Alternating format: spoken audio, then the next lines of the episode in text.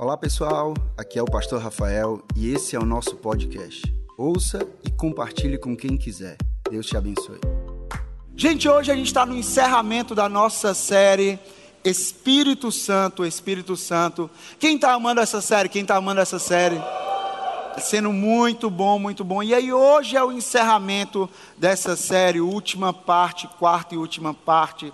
E para mim, para mim essa parte de hoje que nós vamos estar pregando, é, todas as mensagens foram de suma importância para a nossa vida. Todas as mensagens foram fundamentais para a nossa vida. Mas essa mensagem de hoje, se fosse para escolher dentre elas, eu escolheria essa. Eu escolheria essa mensagem de hoje como a, a mais importante dessa série que a gente está compartilhando. E aí, nos domingos anteriores, nós compartilhamos sobre a pessoa do Espírito Santo. E aí, nós entendemos sobre quem é o Espírito Santo. Que ele não é uma força, ele não é uma coisa, ele não é algo místico. Não, ele é uma pessoa, ele é Deus. Nós falamos sobre isso. Falamos sobre a importância do Espírito Santo, a importância do Espírito Santo na nossa vida. Depois, no segundo domingo, nós falamos sobre o poder do Espírito Santo. O que é o poder do Espírito Santo, por que receber o poder do Espírito Santo e como nós recebemos o poder do Espírito Santo. E aí no domingo passado nós falamos sobre sermos guiados pelo Espírito Santo. Uma vida guiada pelo Espírito Santo. E a gente viu que o Espírito ele nos guia, o Espírito Santo ele nos guia pela oração, ele nos guia pela palavra, ele nos guia pelos conselhos dos sábios e ele nos guia pela paz interior que somente Jesus é capaz de dar. E aí hoje nós queremos continuar essa nossa série, na verdade, encerrar com um tema. Mas antes de eu falar o tema, antes da gente começar essa série, o que ardia no nosso coração e continua ardendo, o que Deus colocou no nosso coração foi para uma igreja, para que nós tivéssemos e buscássemos ser cada vez mais uma igreja cheia do Espírito Santo. O que vai fazer a diferença nessa sociedade é uma igreja não simplesmente cheia do seu entendimento, não simplesmente cheia de um conhecimento, mas uma igreja cheia do Espírito Santo. É essa igreja que vai impactar essa cidade, é essa igreja que vai impactar famílias, é essa igreja que vai impactar colégios, faculdades, trabalhos, é essa igreja cheia do Espírito Santo. E aí o que estava muito no nosso coração era o texto lá de Atos 2, versículo 1 ao 4 que diz assim: Chegando o dia de Pentecostes, estavam todos reunidos num só lugar. De repente veio do céu um som como de um vento muito forte, e encheu toda a casa na qual estavam assentados.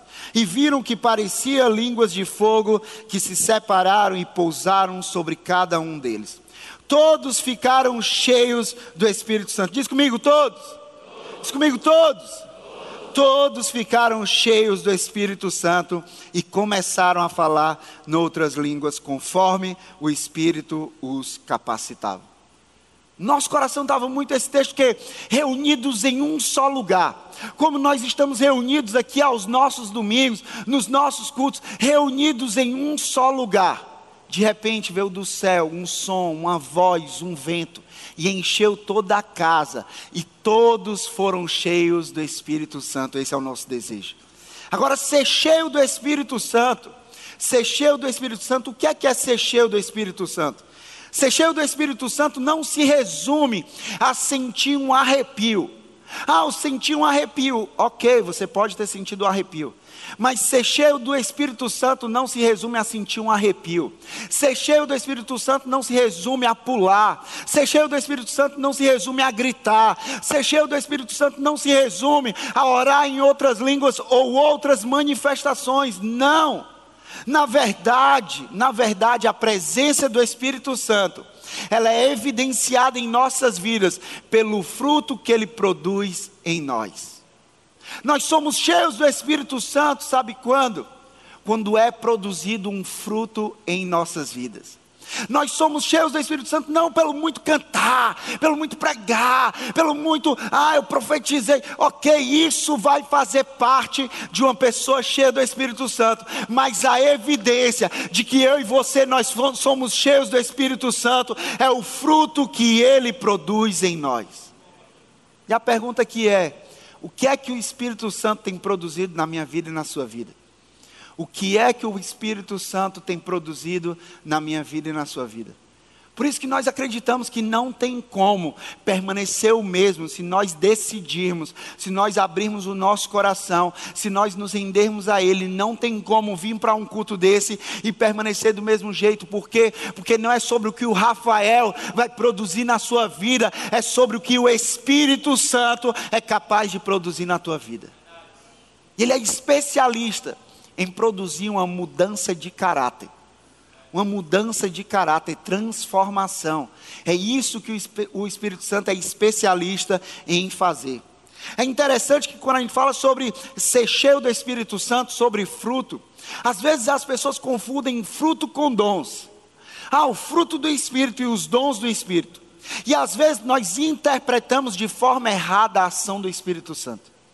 Nós procuramos muito mais aquilo que o Espírito pode nos dar os dons que Ele pode nos dar, e a gente procura muito menos aquilo que Ele pode gerar em nós, o fruto. Nós queremos aquilo que o Espírito pode nos dar. Dom, eu quero dom, eu quero receber dom. A gente busca dons. Mas muitas vezes nós não procuramos aquilo que nós mais devemos procurar, que é aquilo que o Espírito Santo pode gerar na minha vida e na tua vida. Porque antes de fazer através de você, o Espírito Santo ele quer fazer em você. Antes de usar a tua vida, ele quer agir na tua vida.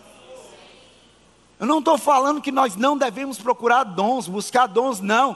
Eu creio plenamente que durante essa série, pessoas aqui receberam dons da parte de Deus, pessoas receberam dons espirituais de Deus. Mas nós precisamos ter o nosso caráter transformado, nós precisamos buscar a mudança de vida, o fruto que somente o Espírito é capaz de fazer na nossa vida. Por isso, o tema da mensagem de hoje, para a gente finalizar essa série, é o fruto do Espírito, o fruto do Espírito. E a palavra no original, no grego, fruto, quer dizer carpos, carpos, que significa um resultado de algo. No original, a palavra fruto significa um resultado de algo, ou seja, o fruto é o resultado de uma vida cheia do Espírito Santo. Se eu sou cheio do Espírito Santo, vai ter fruto do Espírito Santo na minha vida. Se você é cheio do Espírito Santo, vai ter fruto do Espírito Santo na tua vida. Não é simplesmente sobre dizer que eu sou cheio, sobre dizer que você é cheio. A questão é: as pessoas estão vendo fruto do Espírito na tua vida, as pessoas estão vendo fruto do Espírito na minha vida, então nós somos cheios do Espírito Santo. Continuando entendendo sobre dons e frutos. Nós precisamos entender que Deus nos dá dons do Espírito para fazermos o que Jesus fez. E Ele nos dá, e Deus nos dá o fruto do Espírito para sermos como Jesus é.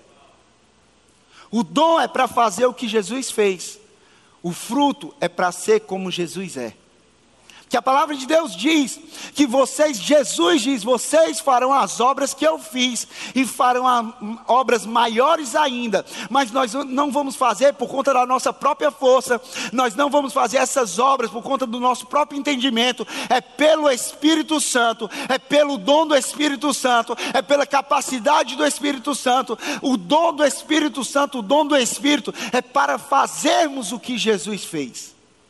Mas o fruto do Espírito é para sermos como Jesus é para nos tornarmos cada vez mais semelhante a Jesus. Semelhante a Jesus, eu estou sendo transformado, eu estou sendo moldado, eu estou sendo mudado e eu estou me tornando uma pessoa cada vez mais semelhante a Jesus.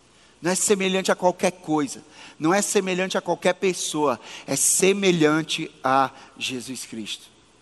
O nosso foco, presta atenção nisso, o nosso foco não deve estar nos dons para nós sermos admirados, mas o nosso foco deve estar, deve estar nos frutos, no fruto, para que nós sejamos transformados. O nosso foco, a nossa atenção não deve estar nos dons, porque muitas vezes a questão não é ter dons, a questão é qual é a motivação que eu tenho para querer aquele dom. A motivação é boa, a motivação é para a glória de Deus ou a motivação é para que eu seja admirado? Para que as pessoas olhem para mim e falem assim: olha como ele profetiza, olha como ele prega, olha como ele ensina, olha como ele ora, olha como ele faz, olha como. Ei, O nosso foco não é receber um dom para ser admirado, mas o nosso foco é buscar o fruto para sermos transformados. Se nós queremos saber como nós estamos crescendo como seguidores de Jesus, ah, se eu estou crescendo como seguidor de Jesus, se eu estou crescendo como discípulo de Jesus, nós não deveríamos focar em quantos dons nós temos ou quão bem nós usamos esses dons. Nós devemos focar é a evidência do fruto do Espírito em nossas vidas que nos mostra como nós estamos crescendo. É a evidência. Ah, o JP, se ele vê o fruto do Espírito na minha vida, isso é sinal de que eu estou crescendo. Se eu vejo o fruto do Espírito na vida do PH, é sinal de que o PH está crescendo. Se o PH ele vê fruto do Espírito na vida da Nicole, é sinal de que ela está crescendo. O nosso crescimento não é um crescimento de fora para dentro. O nosso crescimento é um crescimento de dentro para fora. Afinal, o Espírito Santo ele não escolheu habitar em qualquer lugar. Por meio de Jesus, ele escolheu habitar dentro de mim, dentro de você. Por isso nós crescemos de dentro para fora. Os dons eles são valiosos e nós vamos buscar.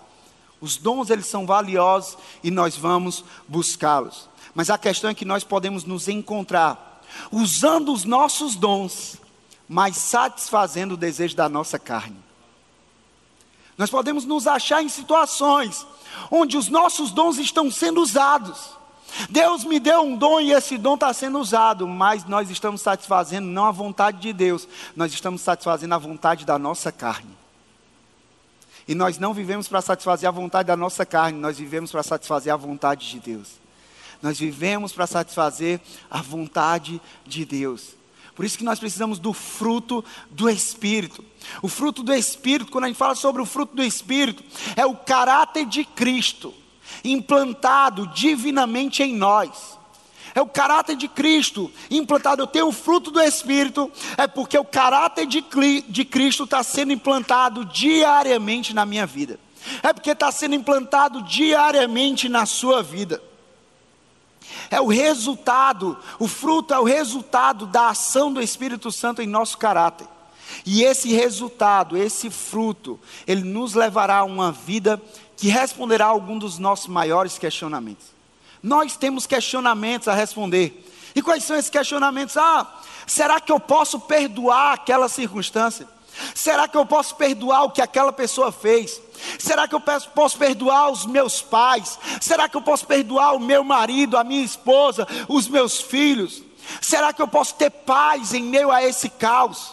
Será que eu posso ter, ter paz em meio a essa crise? Questionamentos como esse, questionamentos como: será que eu posso ter controle diante do meu desejo? Será que eu posso ter controle próprio diante do meu desejo desordenado? Será que eu posso ter alegria em meio a essa tristeza que eu estou passando? Será que eu posso ter alegria em meio a essa tristeza que me abalou? Será que eu posso? Será que eu consigo? Deixa eu dizer uma coisa para você, da parte de Deus. Eu creio no que a palavra de Deus diz, e eu creio que você pode sim. Você pode sim perdoar, você pode sim ter paz, você pode sim dominar os seus desejos, você pode sim se alegrar, você pode sim, se você for cheio do Espírito Santo, você pode, se você for cheio do Espírito, é possível, é possível perdoar pelo Espírito. É possível ter paz pelo Espírito. É possível dominar os desejos pelo Espírito. É possível se alegrar pelo Espírito. Olha o que é que diz Efésios 5,18. Vocês estão comigo, amém? Efésios 5,18 diz assim: Não se embriaguem com vinho que leva à libertinagem, mas deixe-se encher pelo Espírito. Não se embriaguem pelo vinho que leva à libertinagem, mas deixem-se encher pelo Espírito. A pergunta para mim e para você hoje é: você vive pelo efeito de quê? Você vive pelo efeito de quê? Porque aqui Paulo, o apóstolo Paulo, ele está fazendo um paralelo, ele traçou um paralelo entre a embriaguez e o ser cheio do Espírito. Rafael, como é que Paulo foi fazer um paralelo entre embriaguez e ser cheio do Espírito. Porque há uma semelhança entre essas duas condições. Entenda que uma pessoa embriagada, ela está sob influência do ela está sob influência do álcool. A sua fala, a sua postura, o seu andar, a sua conduta denuncia que ela está sob influência do álcool. Você olha para aquela pessoa e você diz: meu amigo, aquele ali está cheio do álcool. Aquele ali tem álcool até a tampa. Aquele ali, meu amigo, está cheio de álcool. Por quê? Porque a fala dele denuncia. O andar dele denuncia, a postura dele denuncia, os tratos dele denuncia, porque ele está sob influência do álcool. A embriaguez faz isso. Da mesma forma, uma pessoa cheia do Espírito está sob a influência do Espírito. Quem está cheio do Espírito vive sob influência do Espírito, de modo que a sua conduta, a sua fala, o seu trato, ele sofre influência do poder do Espírito Santo. A pessoa olha para você e fala: aquele está cheio do Espírito, aquela está cheia do Espírito. Olha o jeito dele de falar, olha o jeito dele de agir, olha o jeito dele de andar. As pessoas vão olhar para você e só de olhar as pessoas vão ver que você está cheio. Porque a sua vida denuncia que você está vivendo sobre influência do Espírito Santo. Se o vinho ele nos leva a viver sobre o efeito dele, sobre a libertinagem, o Espírito ele também nos levará a viver sobre o efeito dele. A questão é qual é o efeito que o Espírito nos leva a viver. Está lá em Gálatas 5, eu vou ler 16 e 17, 22 e 23 e 25. Gálatas 5,16 começa assim: por isso digo: vivam pelo Espírito e de modo nenhum satisfarão os desejos da carne. Pois a carne deseja o que é contrário ao Espírito, o Espírito que é contrário à carne. Eles estão em, um, em conflito um com o outro, de modo que vocês não fazem o que desejam. Versículo 22: Mas o fruto do Espírito é mas o fruto do Espírito é, aqui está a questão.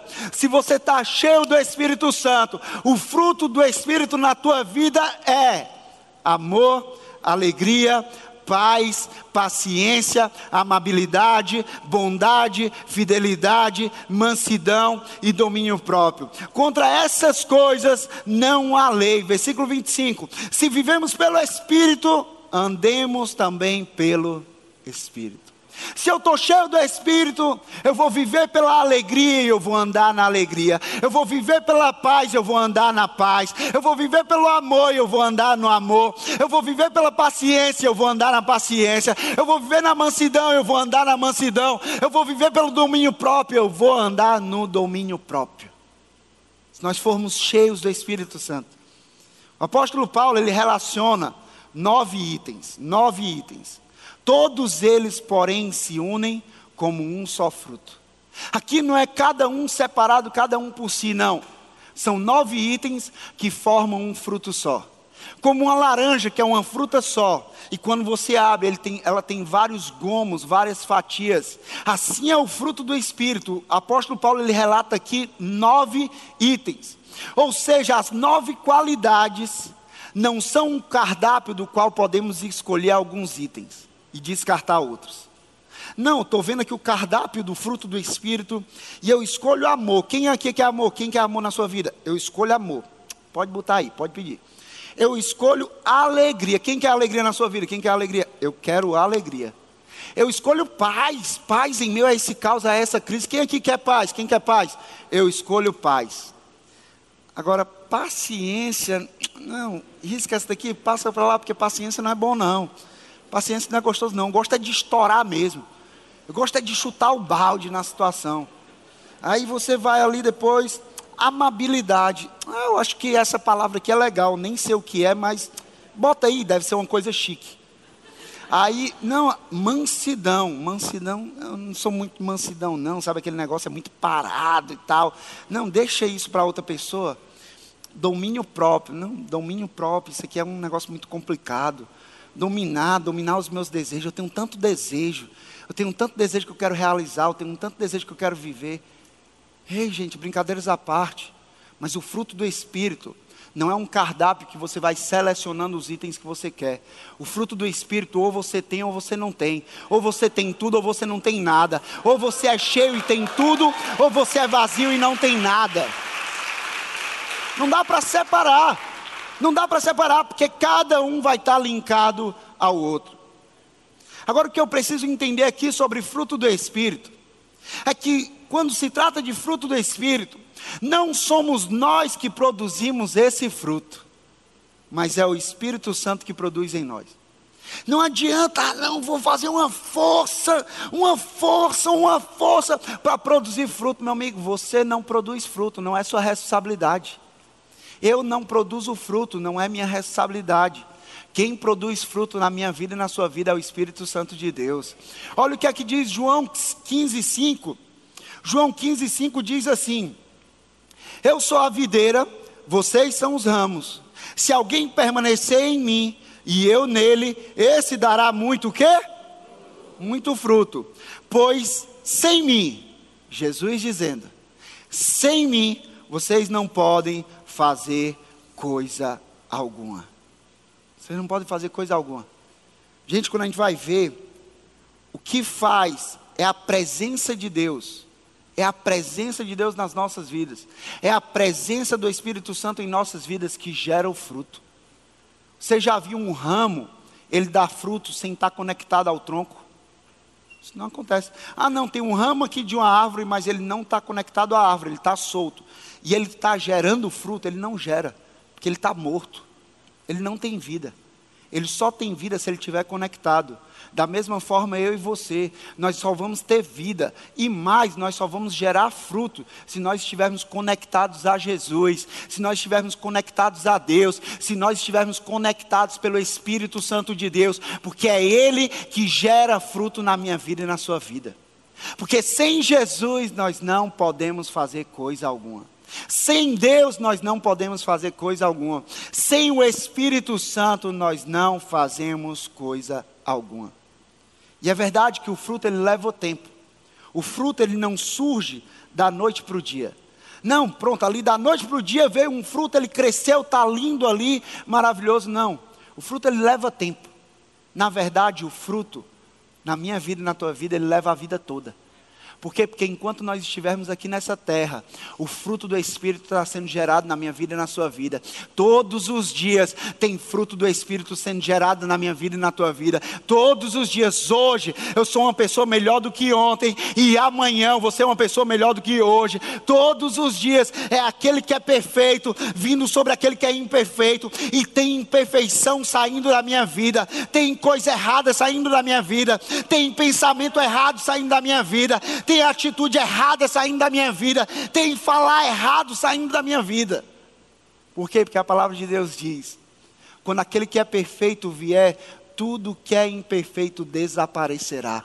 Ou seja, quando vem aquele que é perfeito, a imperfeição vai saindo. Não é que eu vou ser uma pessoa perfeita, mas enquanto eu estiver nessa terra, eu vou estar sendo transformado pelo Espírito Santo de Deus. O fruto do Espírito ele é um belo retrato de Jesus. Afinal, Jesus ele é cheio do Espírito Santo. E quando a gente olha para o fruto do Espírito que a gente leu agora e que a gente vai falar um pouco aqui, amor, amor não é uma coisa, amor é Deus, amor é Jesus. Deus ele demonstrou o amor dele, a, a, a Vi que ela leu aqui no momento de oferta, Deus demonstrou o amor dele através de Jesus, quando ele deu, quando ele entregou. Ou seja, amor é Jesus, alegria é Jesus, paz é Jesus, paciência é Jesus, mansidão é Jesus, amabilidade é Jesus, domínio próprio é Jesus. É Jesus aqui sendo retratado. Jesus ele era cheio do Espírito Santo, ou seja, quanto mais estamos cheios do Espírito de Deus, e quanto mais o Espírito de Deus amadurece o seu fruto em nós, mais semelhantes a Jesus nós nos tornamos. E aqui é o nosso objetivo. Não é que eu cresça, mas é que Ele cresça. Não é que eu apareça, mas é que Ele apareça. Eu quero que as pessoas olhem para mim e não vejam Rafael, eu quero que as pessoas olhem para mim e vejam Jesus.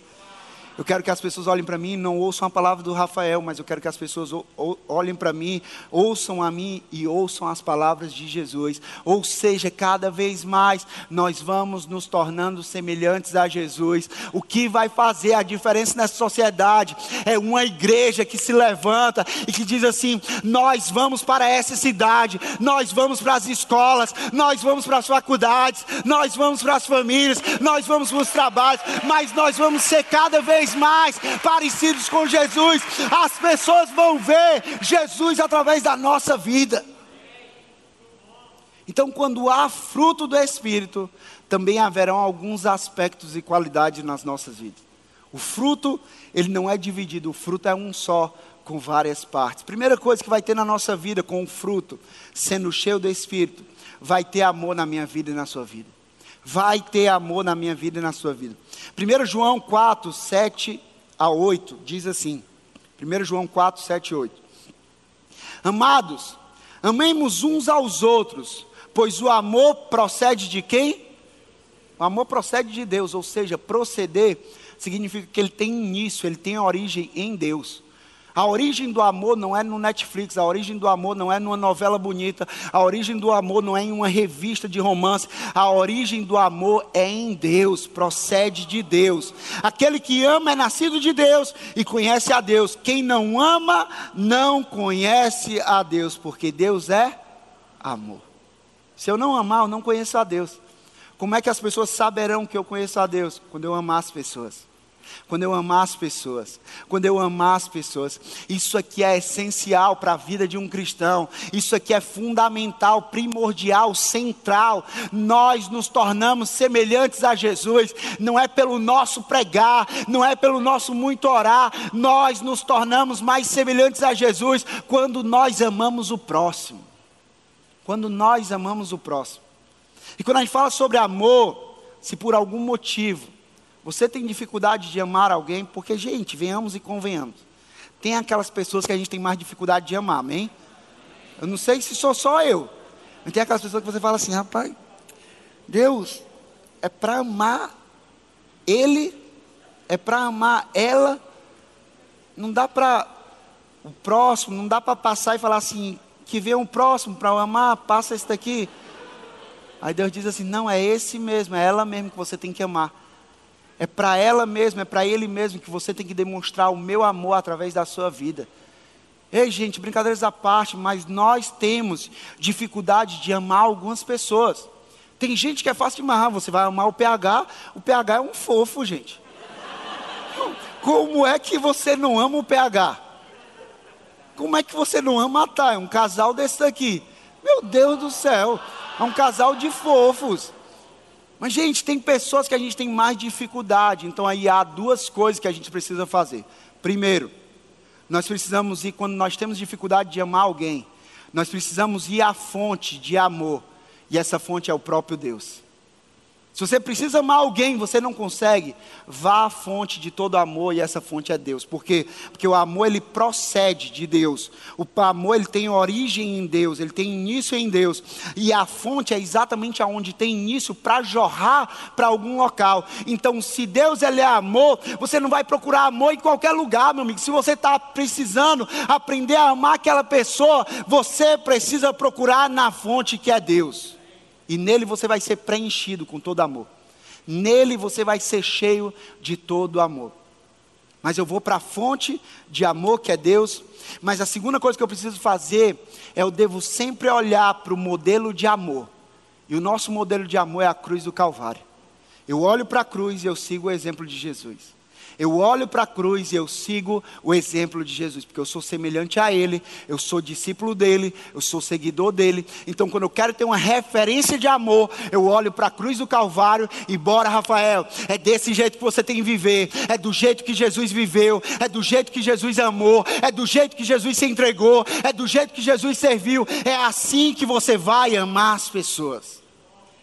Mas vai ter amor, mas também vai ter alegria na minha vida e na tua vida vai ter fruto, se tem o fruto do Espírito, vai ter alegria. E a Bíblia ela nos mostra que Deus, ele não apenas deseja que nós sejamos alegres. Deus, ele não apenas deseja, ah, Deus tem um desejo que nós sejamos alegres. Não. Deus ele ordena que eu e você nós tenhamos alegria.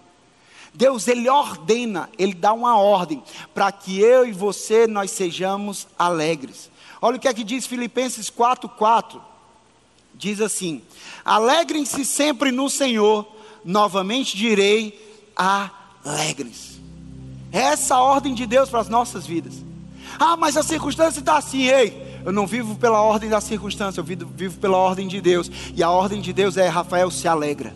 Ah, mas eu estou desempregado. Ah, eu não vivo por essa ordem do desemprego. Eu vivo pela ordem de Deus. E a ordem de Deus diz: se alegra. Ah, mas eu não vivo. Mas a crise. Ah, mas o divórcio. Ah, mas o problema na minha família. Ah, mas a dor, as enfermidades. Ei, eu não vivo por essas ordens. Eu vivo pela ordem, pelo comando de Deus. E o comando de Deus para a minha vida e para a sua vida é: alegres. Novamente direi: alegres. Independente da circunstância, alegres. Deus ele é o único capaz de nos fornecer a verdadeira alegria. Ele é o único capaz. Porque quando nós desfrutamos dessa alegria, nós temos a plena consciência de que prazeres momentâneos já não nos satisfazem mais. Prazeres momentâneos já não nos alegram mais e que somente Jesus tem a capacidade de ser suficiente e trazer a verdadeira alegria para a nossa vida. Prazer momentâneo, isso aqui, alegria passageira arranca um sorriso do teu rosto, depois coloca uma tristeza no teu coração. Mas a verdadeira alegria de Jesus, independente do cenário, vai ter sempre alegria no meu coração e no teu coração. Vai ter sempre a alegria de Deus no meu coração e no teu coração. Se o fruto do Espírito está em nós, vai ter amor, vai ter alegria, mas vai ter paz também. Rafael, mas tudo que eu estou tendo, eu estou tendo qualquer coisa, menos paz. Será? Será? Porque paz não é ausência de dificuldade. Paz é presença de Jesus na minha vida e na tua vida. C.S. Lewis, ele fala que a vida com Deus não é estar imune às dificuldades, mas a vida com Deus é paz nas dificuldades. O próprio Jesus diz: no mundo vocês terão aflição. Vai ter aflição. Vai ter dia ruim. Vai ter dificuldade. Mas tem de bom ânimo. Eu venci o mundo. Final das contas, a história diz que Jesus já venceu. E se Jesus venceu, eu e você nós já vencemos com ele, porque em Jesus nós somos mais do que vencedores. Receber e vivenciar a verdadeira paz é desfrutar da paz que vem de Deus, aquela que excede todo o entendimento. João 14, 27 diz: Deixo a paz a vocês, a minha paz dou a vocês. Não a dou como o mundo dá, não se perturbe o seu coração, nem tenham medo. Eu deixo a, paz, a minha paz, a minha paz eu entrego, eu dou a vocês. Essa paz ela é inexplicável. Essa paz ela é incompreensível. Não dá para explicar, não dá para compreender. Rafael, e aí, como é que eu entendo sobre essa paz? Só dá para experimentar. Porque você sabe muito bem quando você tem paz. E você sabe muito bem quando você não tem paz. Você sabe muito bem quando tem ausência de paz na tua família. Você sabe muito bem quando tem ausência de paz na tua mente. Você sabe muito bem quando, quando tem ausência de paz na tua escola, na tua faculdade, no teu trabalho, no teu casamento. Você sabe muito bem quando não tem paz. Mas você também sabe muito bem quando tem paz. A paz que excede todo entendimento. Ninguém consegue entender, ninguém consegue compreender você só consegue vivenciar essa paz. O fruto do Espírito vai trazer amor, vai trazer alegria, vai trazer paz e vai trazer paciência. Gente, como nós precisamos de paciência. Como nós precisamos de paciência com os outros. Como nós precisamos de paciência conosco mesmo. Como nós precisamos de paciência. Que a definição de, de paciência é a capacidade de suportar por um longo tempo qualquer oposição e sofrimento. Está tendo oposição, está tá tendo sofrimento, seja paciente. Seja paciente. Ah, eu estou encontrando oposição, estou sofrendo com isso aqui. Seja paciente, confia no Senhor. Espera no Senhor, é dele que vem um socorro, é ele que é o teu refúgio, é ele que é a tua fortaleza. Espera no Senhor pacientemente. Paciência também é a capacidade de tolerar as fraquezas e os defeitos do outro. As pessoas têm fraquezas, têm defeitos. Aqui não tem ninguém perfeito. São pessoas imperfeitas. E nós precisamos respeitar, ser paciente com o processo do outro. Porque o meu processo não é o seu processo. O seu processo não é o processo do seu vizinho. Não, Deus tem uma forma específica de agir na vida de cada um. Deus tem um processo específico para a vida de cada um. Deus tem um trabalhar específico na vida de cada um. Então nós temos que ser pacientes com o processo de transformação de Deus. Deus está me transformando, Deus está te transformando, e Deus tem um processo para a minha vida, Deus tem um processo para a sua vida. Mas outra coisa que nós precisamos com o fruto do Espírito, nós temos a amabilidade.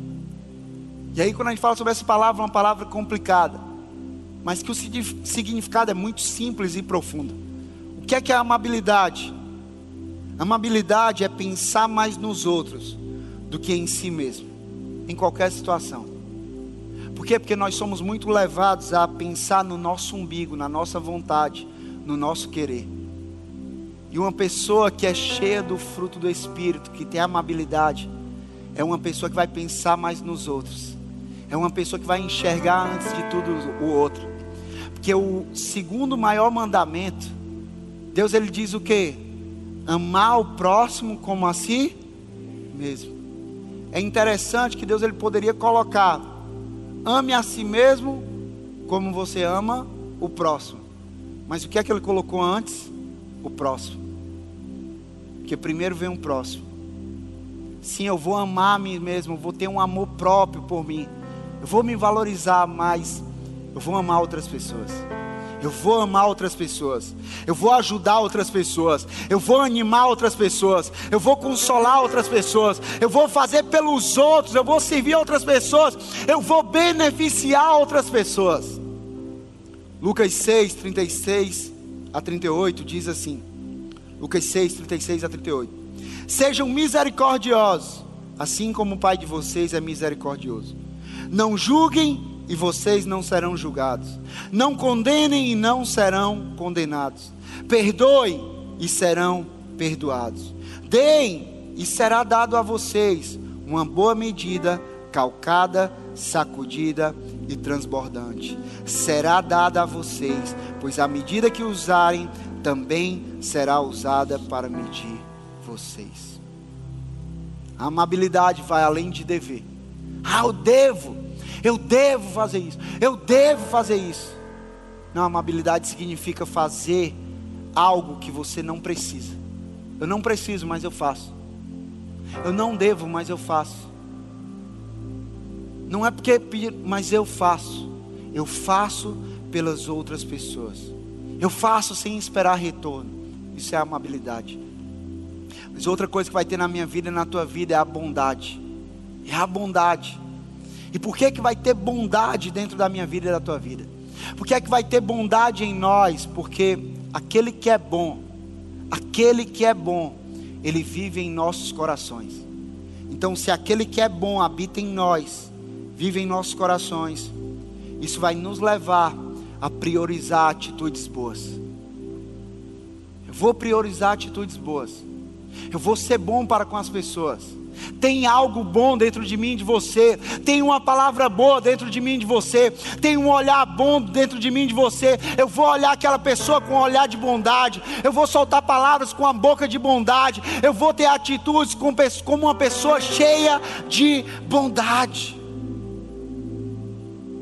Mas outra coisa que o fruto do Espírito ele traz nas nossas vidas é a fidelidade. E nós queremos ser fiéis.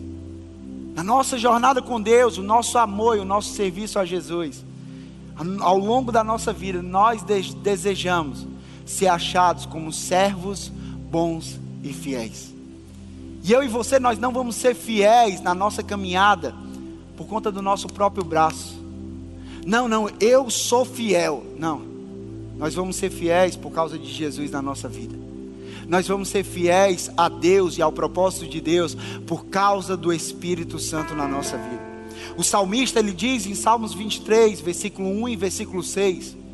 Ele diz assim: "O Senhor é meu pastor e de nada terei falta. Se eu faço do Senhor meu pastor, eu não vou ter falta de nada." Versículo 6 ele diz: "Eu sei que a bondade e a fidelidade me acompanharão todos os dias da minha vida." Eu sei que a gente usa muito esse bondade e fidelidade para a bondade de Deus e a fidelidade de Deus, e isso é verdade. Mas isso aqui também quer dizer que se o Senhor é meu pastor, nunca vai faltar na minha vida a fidelidade que eu preciso para cumprir os propósitos de Deus. Nunca vai faltar na minha vida a fidelidade que eu preciso para permanecer firme nos caminhos de Deus, para permanecer amando a Deus, para permanecer amando pessoas. Se eu fizer do Senhor o meu pastor e me permitir ser guiado e transformado pelo Espírito Santo, Ele vai me ajudar. Ele vai me ajudar a ser fiel. E mais duas características aqui eu termino fruto do Espírito ele traz mansidão. Ele traz mansidão. Mateus 5,5 diz: Bem-aventurados, mais do que felizes são os mansos, porque eles herdarão o reino. Como nós precisamos ser mansos, ser manso e paciente, como era Jesus, como diz a canção. E o que é que é mansidão? É reagir como Jesus reagiria na situação na tua família, como é que Jesus reagiria? Naquela situação no teu trabalho, como é que Jesus reagiria? Naquela situação no teu casamento, como é que Jesus reagiria? Quando aquela pessoa levanta a voz, diz isso e aquilo para você, como é que Jesus reagiria? Quando aquela pessoa te agride verbalmente, como é que você reagiria? Nós vamos reagir como Jesus reagiria cheio de graça e mansidão. Cheio de graça e mansidão. Nós desejamos ser tratados assim, em relação aos nossos erros, quando nós erramos. Nós queremos que Deus ele haja com a gente com graça e mansidão. Então aquilo que a gente recebe de Deus, a gente passa para as pessoas. Quando uma pessoa errar, você vai agir com graça e mansidão. Quando uma pessoa falhar com você, você vai agir com graça e mansidão. Não é com juízo, não é com condenação, não é com ignorância, é com graça e mansidão, agindo como Jesus agiria. E por último, eu termino dizendo: o fruto do Espírito ele traz em nós o domínio próprio. E domínio próprio é a capacidade de controlar a si mesmo em todas as situações. E como nós precisamos disso?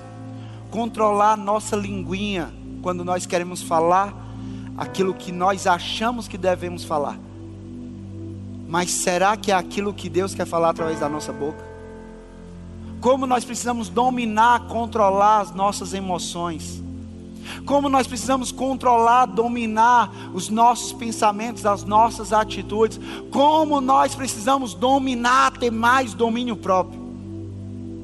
O pecado ele tem um poder que age em oposição às nossas melhores intenções.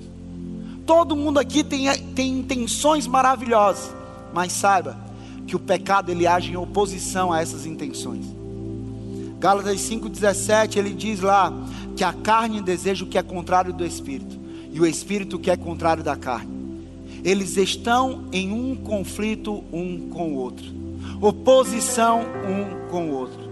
Paulo ele conhecia bem isso. Ele sabia bem isso. E ele sabia que o poder, ele conhecia o poder do pecado e da carne. E Paulo ele sabia bem que o único poder capaz de controlá-los era o poder do Espírito Santo. Só o que é capaz de controlar a nossa carne é o Espírito Santo. Só o que é capaz de controlar o nosso pecado é o Espírito Santo, o poder do Espírito. 1 Coríntios 10, 13, termino dizendo isso. Diz assim: Não sobreveio a vocês tentação que não fosse comum aos homens, E Deus é fiel, e Ele não permitirá que vocês sejam tentados além do que podem suportar. Mas quando forem tentados, Ele providenciará um escape para que possam suportar. Deus ele providenciou um escape para mim e para você. E esse escape se chama domínio próprio. Diante de uma situação, sempre vai ter a escolha pelo domínio próprio. Eu vou ceder à carne ou eu vou ceder ao espírito? Se eu ceder à carne, eu vou ceder àquele desejo. Se eu ceder ao espírito, eu vou ceder ao domínio próprio. Eu vou ter controle diante disso. Sabe, o domínio próprio, ele faz com que você não seja mais dominado pelos desejos, pelas cobiças, mas que pelo contrário, que você domine, que você domine pelo Espírito todo desejo e cobiça que vai surgir na tua vida. Sabe, a minha oração como pastor dessa igreja é para que nós sejamos cheios do Espírito, com o fruto do Espírito, que nós possamos nos expor ao agir do Espírito Santo e que nós possamos nos permitir ser transformados, moldados pelo Espírito Santo. Que eu creio que o Espírito Santo ele quer colocar cada vez mais evidente o fruto do Espírito na vida de cada um aqui.